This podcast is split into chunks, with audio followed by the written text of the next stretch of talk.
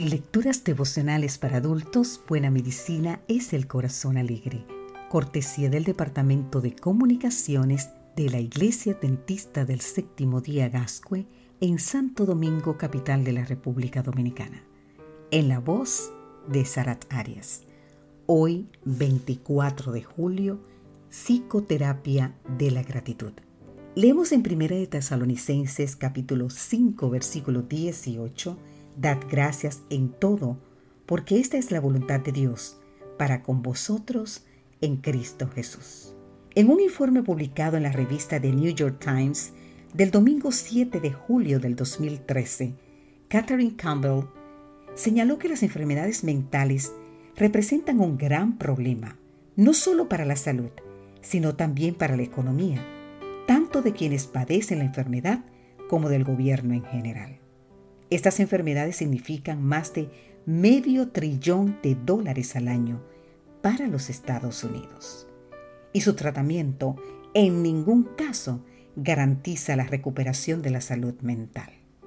Una de las mejores maneras de contrarrestar las enfermedades mentales consiste en prevenirlas. En este sentido, un número creciente de investigadores ha comenzado a estudiar aquellas estrategias que pueden aumentar el bienestar psicofísico y emocional de las personas. Entre estos investigadores se destacan los psicólogos Robert Emmons de la Universidad de California y Michael McCullough de la Universidad de Miami, quienes realizaron un novedoso experimento entre estudiantes universitarios. Luego de reclutar a unos 300 alumnos, los dividieron en tres grupos, dándole una tarea diferente a cada uno.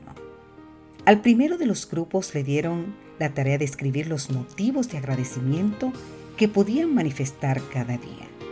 Estos participantes escribieron frases como Doy gracias a Dios por darme un día más. O también doy gracias por mis amigos.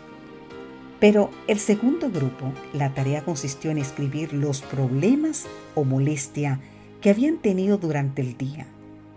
Y expusieron algunas frases como fue difícil encontrar estacionamiento o nadie limpió la cocina. Por último, el tercer grupo debió escribir acerca de las cosas que habían realizado de manera general. Y entonces estos escribieron lo siguiente. Viajé a Sacramento.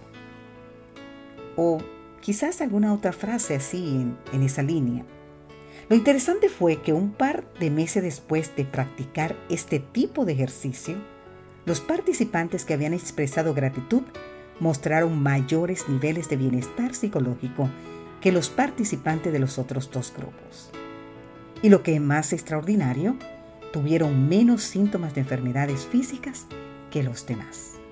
Un refrán popular advierte que no se puede estar descontento y agradecido al mismo tiempo. Existe un poder maravilloso en la gratitud. Nadie tiene más a fomentar la salud del cuerpo y del alma que un espíritu de agradecimiento y alabanza. Resistir a la melancolía, a los pensamientos y sentimientos de descontento es un deber tan positivo como el de orar. Agradezcamos a Dios porque en su palabra nos ha dado principios sencillos y eficaces que añaden bienestar y satisfacción a nuestras vidas. Querido amigo, querida amiga, Recuerda hoy dar gracias en todo, porque esta es la voluntad de Dios para nosotros en Cristo Jesús. Que Dios hoy te bendiga. Amén.